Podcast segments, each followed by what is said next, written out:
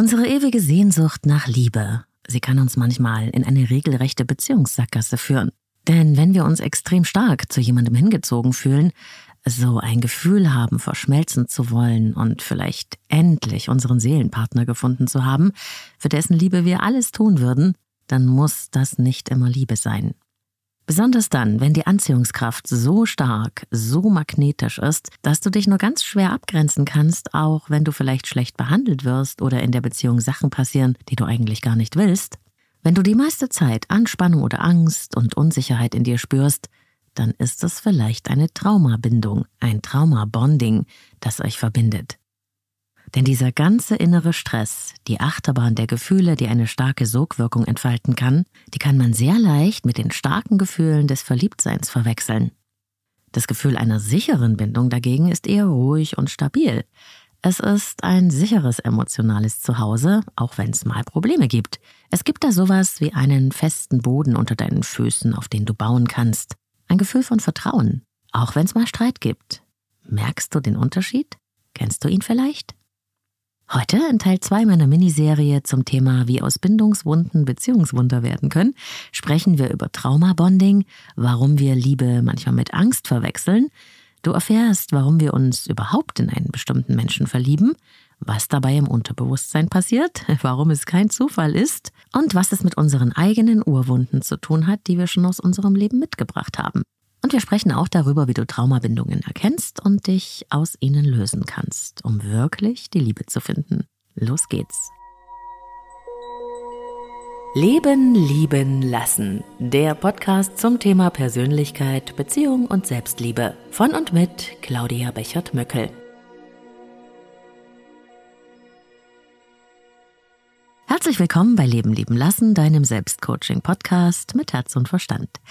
Ich bin Claudia Bechert-Möckel, Persönlichkeits- und Beziehungscoach. Ich unterstütze Menschen dabei, sich selbst und andere besser zu verstehen, um gelingende Beziehungen zu führen. Und das ist natürlich auch das Thema dieser Folge hier, Teil 2 meiner Miniserie, wie aus Bindungswunden Beziehungswunder werden können. Heute geht es um den wahren Grund, warum wir uns verlieben und in Beziehung gehen und auch um Traumabonding. Und ich möchte dich einladen zu einem tieferen Verständnis deiner Beziehungsmuster, die dich ganz ohne bewusste Absicht und doch aus einem wichtigen Grund immer wieder in ähnliche Beziehungssituationen steuern können. Und ich möchte dir auch Mut machen, dich von diesen Mustern zu lösen, wenn sie nicht gut für dich sind.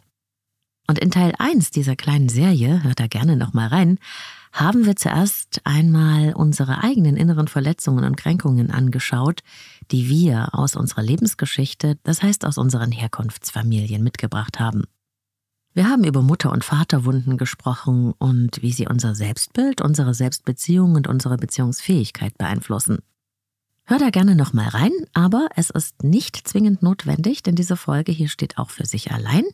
Und nächste Woche geht es dann um die Wirkung unserer eigenen Entwicklung auf das Große und Ganze, wie wir Cycle Breaker werden, wenn wir die alten konditionierten Liebes- und Beziehungsmuster aufbrechen und neu entdecken.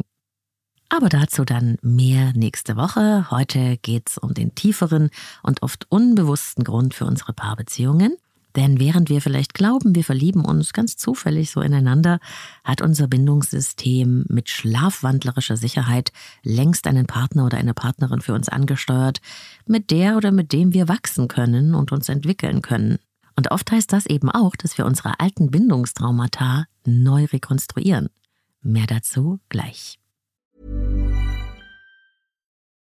Und jetzt kurz Werbung für Avea, dem führenden Schweizer Unternehmen in Sachen Longevity-Forschung. Avea hat sich einen Namen gemacht mit hochwertigen Supplements auf dem neuesten Stand der Wissenschaft für ein langes und gesundes Leben. Und wichtig dafür ist auch, hast du vielleicht schon gehört, ein möglichst stabiler Blutzuckerspiegel, ohne allzu heftige Spitzen und Abstürze, wie das zum Beispiel nach einem kohlenhydratreichen Essen entstehen kann.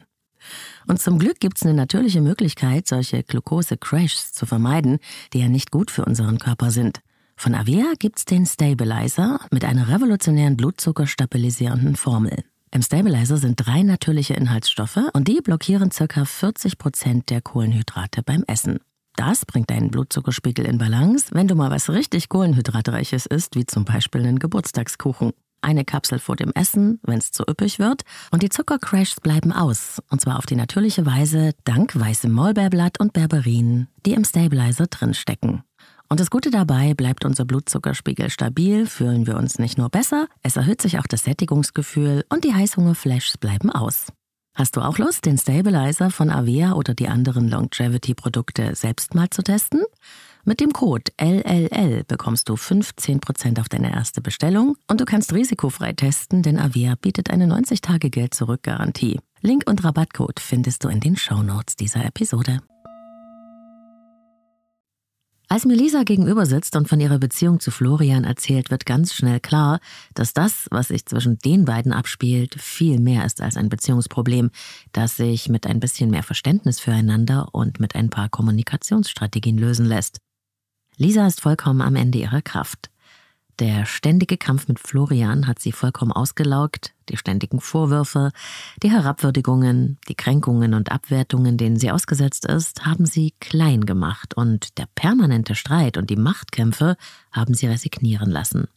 Lisa strengt sich sehr stark an, um Florian zu beweisen, dass sie sich doch bemüht, dass sie ihn verstehen will, dass sie doch zusammengehören, dass alles gut wird. Aber es hilft nicht. Inzwischen fühlt sich Lisa innerlich wie ein Frack. Ihre Nerven gehen ihr durch und immer öfter verhält sie sich selbst laut und verletzend, also genau so, wie Florian es ihr zuschreibt, für was er sie kritisiert. Und dann fühlt sie sich schuldig. Florian hat doch recht, oder? sagt sie. Sie ist eine schreckliche Person, glaubt sie, sie ist beziehungsunfähig und manipulativ. Was soll sie denn tun? Es tut mir richtig weh, Lisa so zu sehen, Sie ist beruflich in einer exponierten Position, hat einen herausfordernden Job, für den sie immer weniger Kraft aufbringen kann. Klug ist sie auch und sehr sympathisch. Aber das sieht sie nicht mehr. Warum bist du denn eigentlich in dieser Beziehung, frage ich sie. Aus Angst, aus Liebe oder aus Hoffnung? Lisa denkt nach. Sie weiß es nicht mehr. Am Anfang war noch alles gut. Big Love ganz große Verliebtheit. Mit einem richtigen Wumms ist Florian in ihr Leben geknallt und es war so, als hätte sie immer schon auf diesen Menschen gewartet. Es war zu schön, um wahr zu sein, sagt Lisa. Aber das große Glück währte nicht so lange. Bald schon begannen die ersten Machtkämpfe, die Grenzüberschreitungen, die Kritik und die ewige Verletztheit. Die Beziehung wurde zur Kampfzone, immer mehr. Die Nähe verschwand, der Sex auch, das Gefühl von Liebe verflüchtigte sich. Irgendwann waren sich beide einig, dass diese Beziehung eine Katastrophe ist, und doch konnte keiner vom anderen lassen, obwohl es eigentlich nur noch weh tat. Jeden Tag. Das ist keine Liebe, das ist eine Traumabindung. Lisa sagt, ich denke ja selbst von mir, dass ich bekloppt bin. Ich weiß, dass es nicht gut für mich ist, aber ich kann diese irrsinnige Hoffnung nicht loslassen, dass es wieder so wird wie am Anfang. Es ist wie eine Sucht. Was bedeutet eigentlich Traumabindung? Traumabindung oder Traumabonding nennt man eine Verbindung, wo zwei Menschen sich als Paar an ihren tiefsten Urwunden und Verletzungen berühren. Die alten Bindungstraumatisierungen aus der Kindheit werden aktiviert und aus der Verliebtheit wird eine Katastrophenbeziehung, eine Wiederholung eines alten Schmerzes, den wir gut in uns versteckt haben, ja, um den wir manchmal noch nicht einmal wissen und der nicht geheilt und nicht integriert ist. Bei Traumabindungen entstehen emotionale Abhängigkeiten, die können wechselseitig oder auch einseitig sein. Es findet emotionaler und manchmal auch körperlicher und sogar sexueller Missbrauch statt, so wie bei Lisa. Die Beziehungsdynamik hat ein Machts-Ohnmachtsgefälle und die Strategien werden zunehmend toxisch. Es ist der eigene alte ungelöste Schmerz, der einen verbindet, den man sozusagen am anderen bekämpft. Ein Schmerz, der sich schrecklich und doch zugleich vertraut anfühlt, weil man ihn schon kennt. Und gleichzeitig ist da auch die Angst, die Beziehung zu verlieren. Wenn unsere ungeheilten Mutter- und Vaterwunden wieder aufbrechen in so einer Beziehung, dann folgen wir unbewusst dem inneren Drang, das alte Leid aufzulösen. Und es geht dann darum, etwas gut, etwas ganz werden zu lassen. Indem wir uns also wie früher abmühen, doch noch Liebe zu bekommen, entfernen wir uns immer mehr von uns selbst und so beginnt ein Teufelskreis.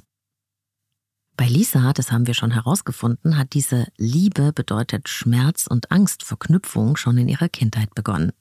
Lisa wurde mit sehr viel Druck und Kritik erzogen. Die Eltern haben sehr viel von ihr erwartet, gefordert, ihr sehr viel Verantwortung aufgeladen und Leistungsdruck. Lisa hatte oft Versagensangst und fühlte sich ungenügend. Lob oder freundliche Worte gab es selten. Lisas Eltern waren auch emotional eher kühl. Sie weiß zwar kognitiv, dass sie ihnen wichtig war, aber sie spürte es nicht. Sie hat eine riesige Ich bin nicht gut genug und egal was ich tue, es reicht nie Wunde.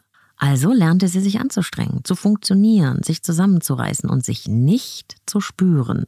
Sich nicht so zu haben, einfach immer stark zu sein, alles richtig zu machen. Das war ihre Strategie, die sie erlernt hatte, um doch noch etwas mehr Liebe zu bekommen. Das war die bestmöglichste Anpassung an die Situation und es wurde ihr Bindungsmuster, das man ungefähr so beschreiben kann. Beziehung ist nicht sicher. Ich muss mich immer darum bemühen, indem ich mich anstrenge, Erwartungen zu erfüllen. Ich stehe ständig unter Druck. Und das machte Lisa grenzenlos, auch in ihren Erwachsenenbeziehungen. Denn wenn Beziehung bedeutet, dass ich mich selbst verlieren oder verleugnen muss, wenn ich mich nur nach dem anderen ausrichte, dann wird das natürlich von Menschen geschätzt, die genau das von mir wollen. Dass ich mich verbiege, dass ich mich kümmere, dass ich mich um sie bemühe und mich vergesse. Florian, so erzählt mir Lisa, ist mit einer Mutter aufgewachsen, die ihren Sohn nicht richtig wahrnahm, weil er für sie so eine Art Ballast war. Sie war Schauspielerin und eine echte Diva, sagt Lisa. Alles drehte sich um sie. Sie schimpfte viel über alles und jeden, auch über Florian. Nie konnte er etwas richtig machen. Florian fühlte sich außerordentlich machtlos und ungeliebt, einsam, klein. Er wuchs so wie nebenher auf, rang immer um Aufmerksamkeit. Nie ging es um ihn. Er war nur Beiwerk.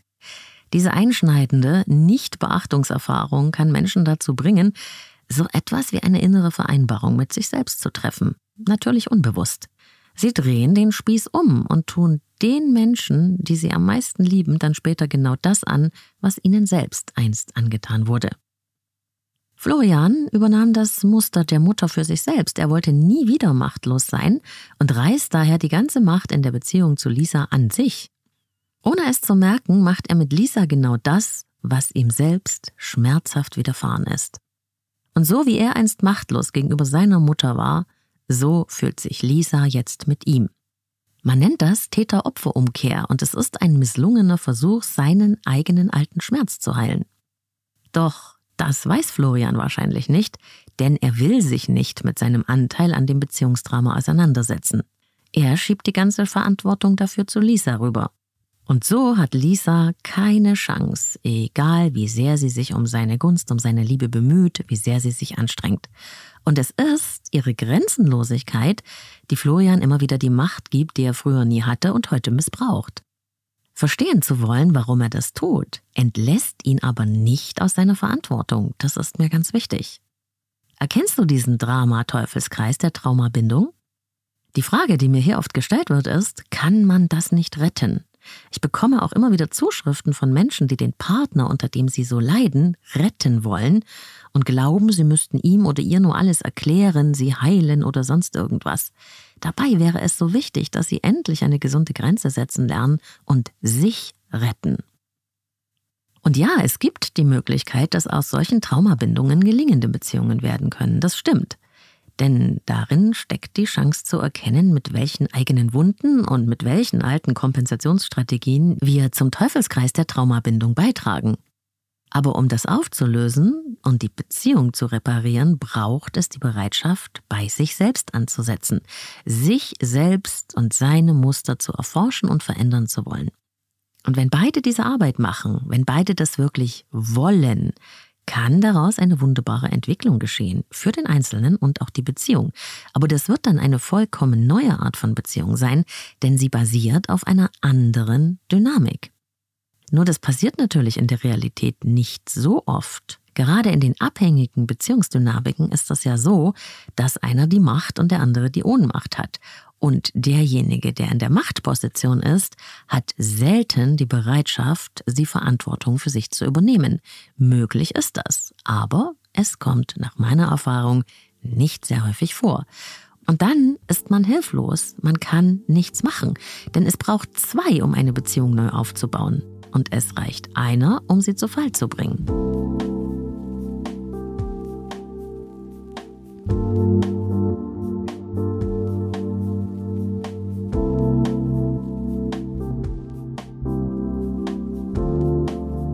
Grundsätzlich aber ist es so.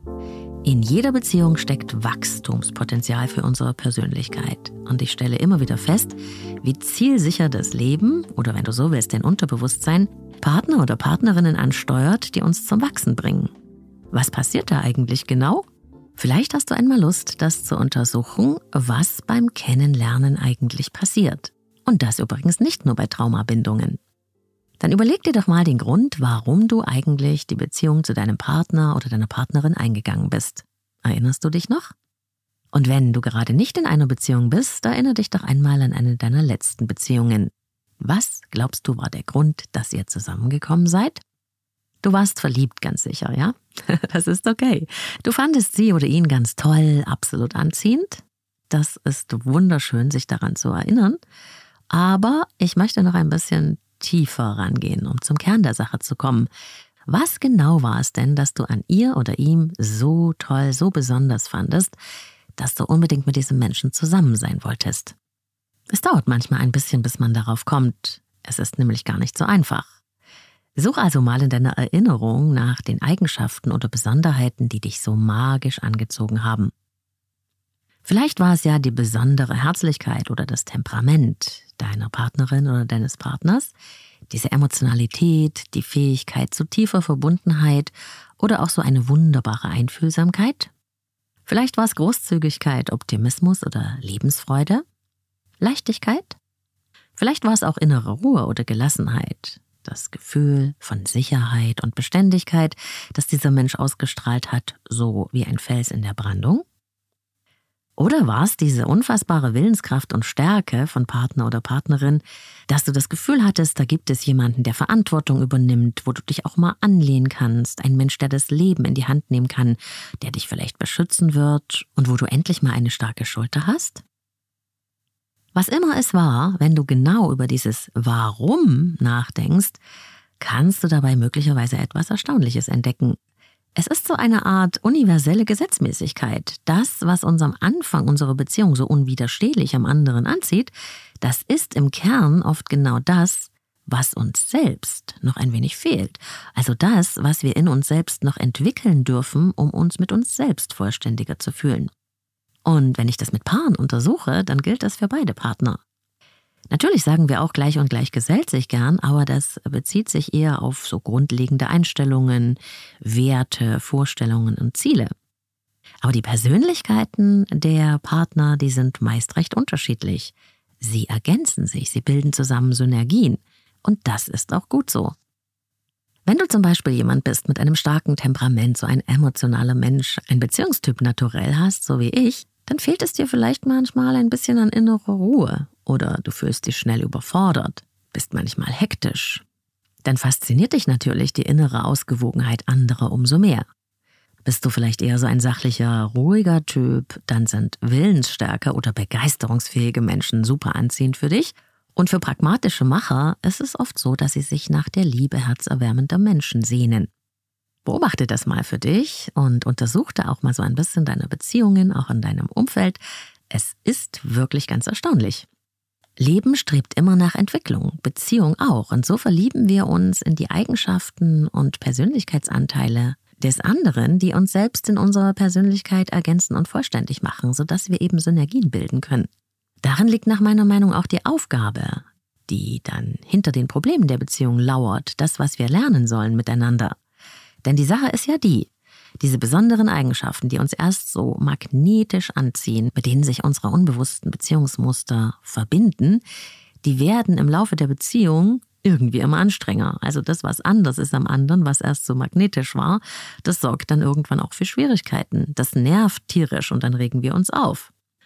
Aus der wunderbaren, warmherzigen, gefühlvollen Person wird dann vielleicht in deinen Augen eine Drama Queen, die alles viel zu emotional sieht. Aus dem großzügigen Menschen, den wir am Anfang unserer Beziehung so toll fanden, wird dann vielleicht ein Verschwender. Aus dem Verantwortungsbewussten ein Bestimmer und so weiter. Kennst du das? Soweit ist das ganz normal. Erst zieht uns das Besondere an, dann fängt es an, uns anzustrengen und dann sorgen die Probleme, die wir damit erzeugen, dass wir das Anderssein des anderen bekämpfen, im besten Falle dazu, dass wir diese Fähigkeiten in uns selbst entwickeln. Wenn dich also die Ruhe und innere Sicherheit fasziniert hat, dann liegt deine Aufgabe vermutlich darin, diese innere Ruhe und Sicherheit auch in dir selbst noch zu stabilisieren. War es das Temperament oder die Lebensfreude, die dich angezogen haben, dann liegt deine Aufgabe darin, dein eigenes inneres Leben zum Leuchten zu bringen. Und so können Paarbeziehungen ein Motor für deine eigene Entwicklung werden, wenn du die Themen dahinter erkennen kannst und den tieferen Grund deiner Beziehung verstehst. Dann sind wir zusammen mehr als die Summe der Teile. So funktioniert das generell in Beziehungen, aber bei Traumabindungen wird dieses Prinzip praktisch total übersteigert oder pervertiert. Denn unsere Bindungstraumata greifen hier auf eine krasse Weise ineinander. Florian, der einst Hilflose und Ungeliebte, findet in Lisa jemanden, wo er endlich die Kontrolle hat und jemanden, der sich ständig um ihn dreht und um ihn bemüht.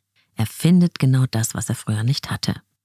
Lisa, die ebenfalls Ungeliebte, macht erneut die Erfahrung, sich ewig anstrengen und abrackern zu müssen für die Beziehung und am Ende reicht es doch nie. Sie wiederholen ihre eigenen Bindungstraumatisierungen, verwenden zwar jeder ihre eigenen Kompensationsstrategien, aber das Learning, das für beide darin steckt, ist das zu erkennen und in sich selbst das zu entwickeln, was sie vom anderen erwarten. Wenn man es mal so betrachtet, ist das Leben wirklich clever, magisch und effizient und es bringt uns in die Entwicklung, auch wenn das richtig wehtut. Und wenn du dich so wie Lisa aus der Umklammerung der Traumabeziehung zu Florian nur unter großen Schmerzen befreien konntest und diese Liebe sterben musste, entwickelst du dich trotzdem dabei und wirst im besten Falle beziehungsfähiger und lernst dich zu schützen. Und Florian darf irgendwann noch lernen, dass die Liebe nichts mit Macht und Kontrolle zu tun hat und dass es nicht immer nur um ihn geht. Wird er diese Herausforderung annehmen? Das kann niemand sagen. Aber er zahlt selbst den größten Preis dafür, denn er wird immer wieder die gleichen Erfahrungen machen, solange er den tieferen Grund dieser Beziehungsdynamik nicht versteht.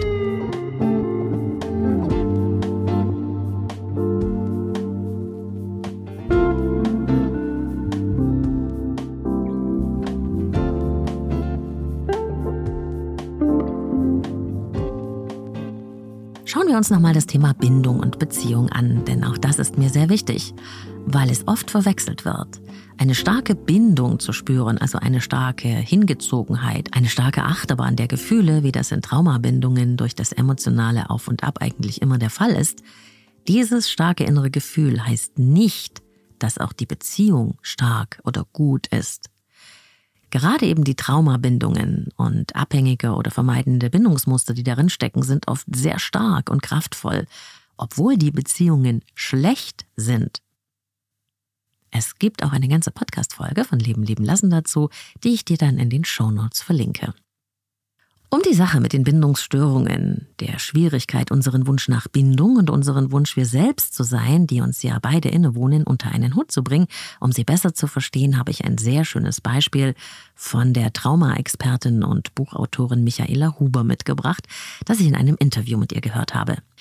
Unsere Sehnsucht nach Bindung und Beziehung gehört ja zu unserem Menschsein. Wir brauchen Beziehungen zu anderen genauso, wie wir atmen müssen oder wie wir Nahrung brauchen. Und am Beispiel Essen, also Nahrung, kann man sich ein gutes Bild vom Bindungsbedürfnis machen, sagt Michaela Huber. Denn auch hier geht's ja um Balance. Wir brauchen Nahrung. Das ist für unser Leben existenziell. Und die sollte möglichst gesund sein. Aber wir brauchen auch Essenspausen. Übertragen wir das auf Beziehungen und Bindung, heißt das, wir brauchen auch unsere Autonomie. Wir brauchen die Möglichkeit, wir selbst zu sein, einen eigenen Bereich in unserem Leben zu haben, einen Einfluss auf die Gestaltung der Beziehung auch und wir brauchen auch Freiwilligkeit. Das alles ist uns wichtig, obwohl wir uns auch nach Bindung sehnen. Wir brauchen beides. Autonomie und Bindung. Balance eben. Essen ja, aber keine Esssucht. Pausen vom Essen, ja, aber keine Magersucht, also das Nichtessen. Verstehst du, was ich meine? Stell's dir mal bei Lisa vor. Lisa wäre in diesem Beispiel jemand mit einer Essstörung, jemand, der einen so großen emotionalen Hunger hat, dass sie alles tut, um ihren Hunger zu stillen. Sie will die ganze Zeit Nahrung, Nahrung, Nahrung. Sie übergeht ihre Grenzen. Sie missachtet ihre Gesundheit. Es ist ja auch völlig egal, ob das ein gutes Essen ist oder nicht. Sie nimmt alles an Bindung, was sie kriegen kann, auch wenn es ungesund ist. Der innere Hunger hört nie auf. Sie ist in einer Beziehungsabhängigkeit und kann keine Balance halten. Wie jemand, der ständig an Essen denkt und alles in sich hineinstopft. Das ist der abhängige Bindungsstil. Jemand mit einem vermeidenden Bindungsstil verkneift sich oder kontrolliert seinen Bindungshunger. Das entspricht jemandem, der sich aufgrund seiner Bindungsverletzungen nicht mehr auf Bindungen einlassen kann. Die Sehnsucht und der Wunsch danach bleibt, der Wunsch nach emotionaler Nahrung. Die innere Erlaubnis wird aber nicht gegeben, um sich zu schützen. Zu groß die Gefahr, wieder verletzt zu werden. Das entspricht jemandem, der Magersucht hat, also Essen verweigert. Jemanden, der aufgrund seiner Bindungsverletzungen sich nicht mehr auf Bindungen einlassen kann. Oder nur ein bisschen, nur ganz kurz. Beides sind Extreme. Das Vermeiden von Bindung genauso wie die Bindungsabhängigkeit. Und beides hat den gleichen Schmerz als Ursprung. Die Angst. Es sind nur ganz unterschiedliche Versuche der Bewältigung, die einseitig bleiben und daher nicht gelingen können. Und dann gibt es ja noch den ambivalenten Bindungsstil, und das könnte man jetzt in Bezug auf Nahrung übertragen, auf jemanden, der Essbrechsucht hat, der also zwischen der Beziehungsabhängigkeit und der Beziehungsvermeidung hin und her schwankt. Ich finde dieses Beispiel ganz schön plastisch, auch wenn es natürlich wie alle Vergleiche irgendwo auch ein bisschen hinkt. Aber so kann man sich die Bindungsstörungen relativ gut vorstellen. Und diese widersprüchlichen Bestrebungen in uns, die sind uns ja nicht immer so klar, nicht immer so bewusst.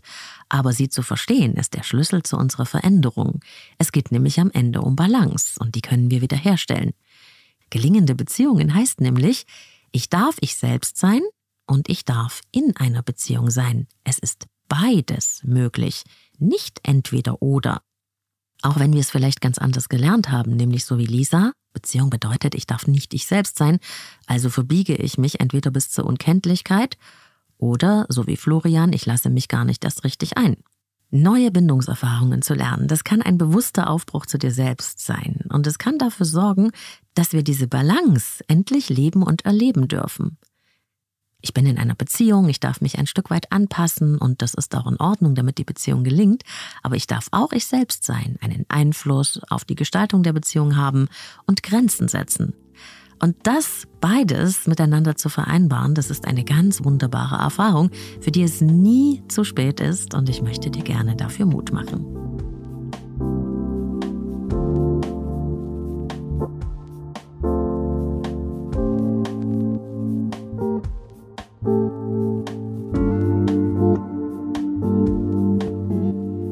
Wann eine Traumabindung besteht und wann nicht, dafür gibt es kein Dogma, aber es gibt so verschiedene Warnsignale, die in Richtung Traumabonding weisen können.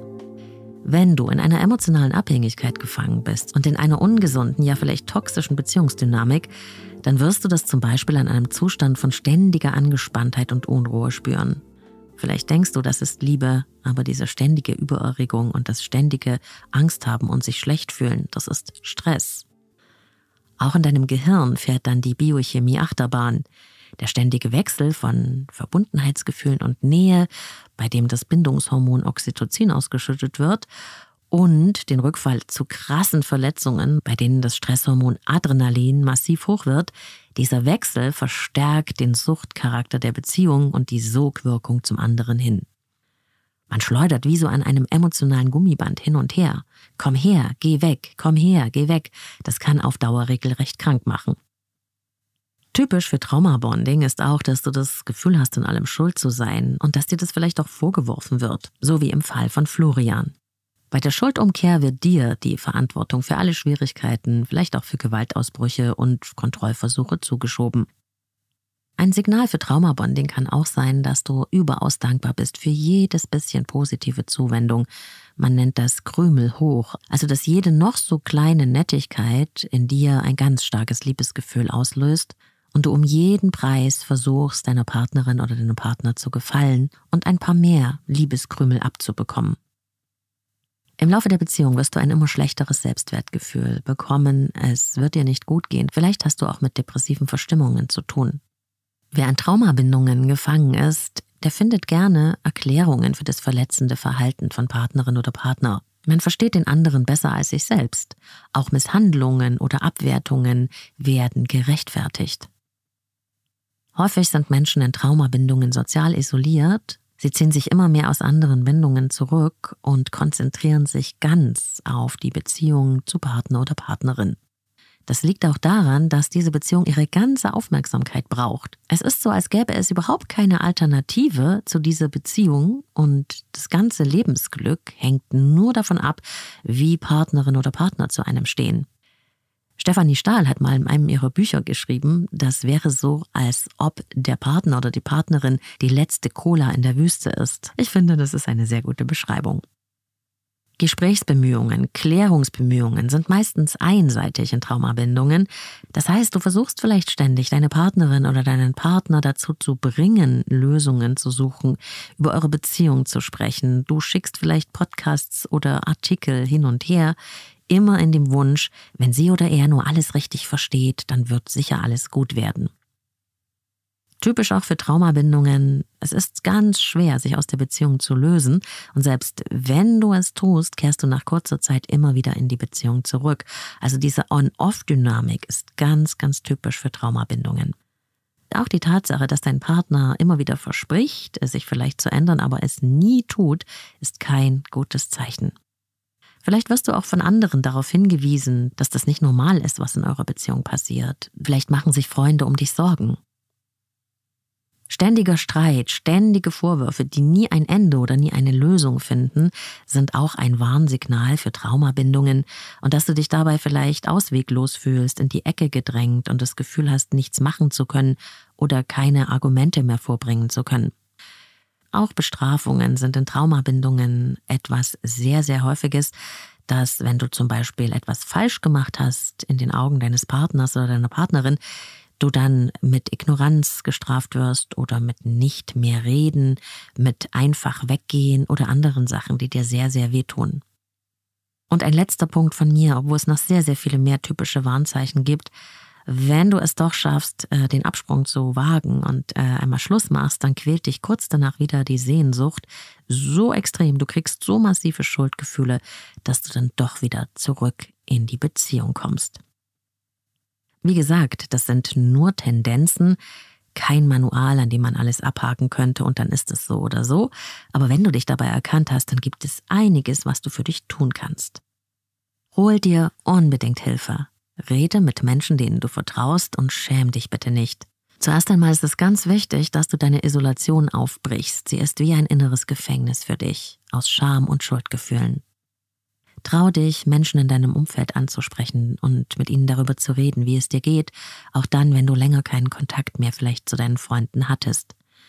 Was du jetzt brauchst, sind unbedingt Erfahrungen von Annahme, von Respekt und Wertschätzung, das Gefühl, okay zu sein.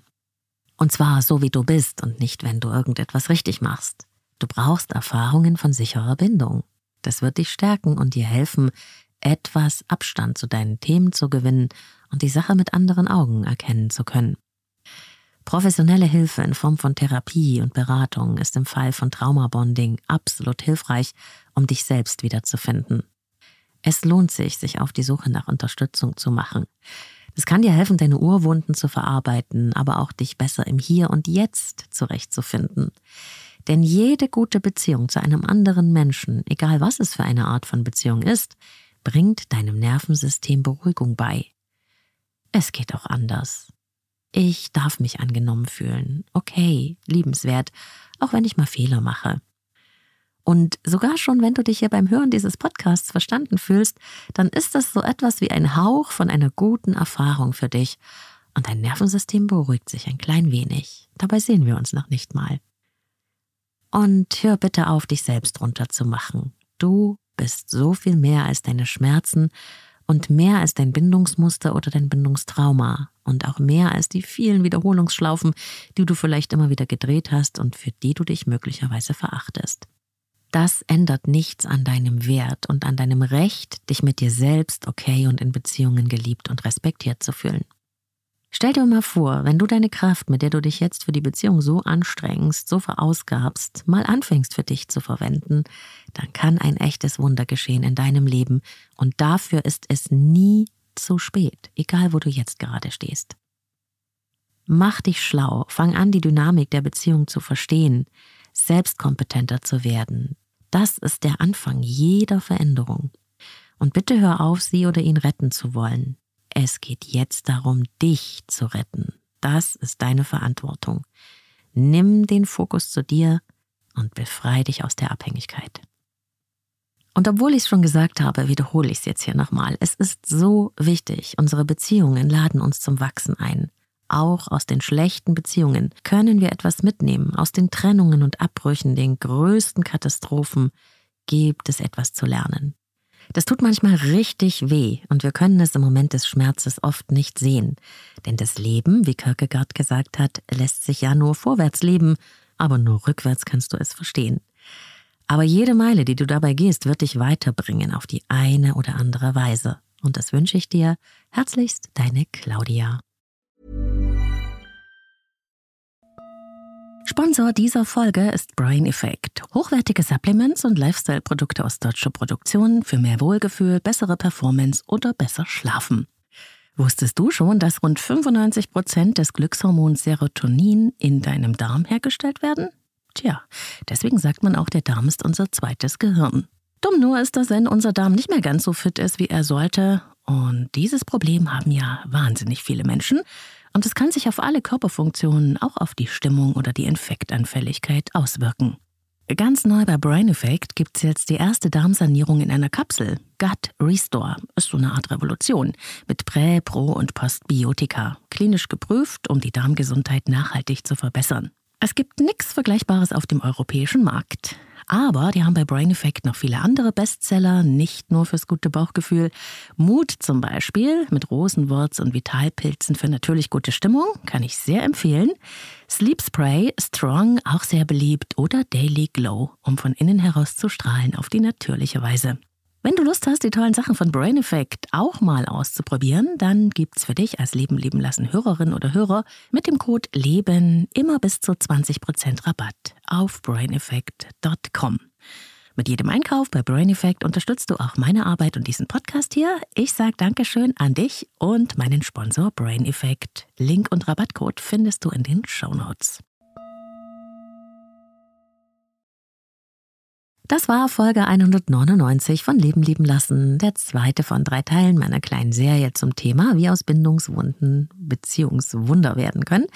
Ich hoffe, du hast wieder was für dich entdecken oder mitnehmen können oder vielleicht einen Hinweis bekommen, mit dem du dich näher beschäftigen könntest, um dich und deine Beziehungen besser zu verstehen und zu gestalten. Teile diese Folge gerne auch großzügig auf Social Media oder mit anderen Menschen, die dadurch etwas für sich und ihr Leben entdecken können. Ich sage schon mal Dankeschön. Wenn du neu hier bist, abonnieren und Glocke aktivieren nicht vergessen, damit du keine Folge mehr verpasst. Alle Infos und andere Podcast-Folgen zum Thema, die weiterführen, habe ich dir nochmal in den Shownotes verlinkt. Feedback zur Sendung kannst du mir gerne via Insta schreiben unter dem Post zu dieser Folge. Du findest mich überall auf Social Media unter Leben lieben lassen Podcast. Ich freue mich, wenn du irgendwo deine Spuren hinterlässt, auch per Mail gerne claudia.leben-lieben-lassen.com und auch dafür schon mal Dankeschön. Bei Spotify kannst du auch unter der Folge kommentieren und über deine Sterne und Kommentare freue ich mich natürlich sehr. Eine kleine Umfrage gibt's auch unter den Folgen. Alle Infos zu mir und meinen Angeboten in Beratung und Coaching findest du auf leben-lieben-lassen.de, meiner Website.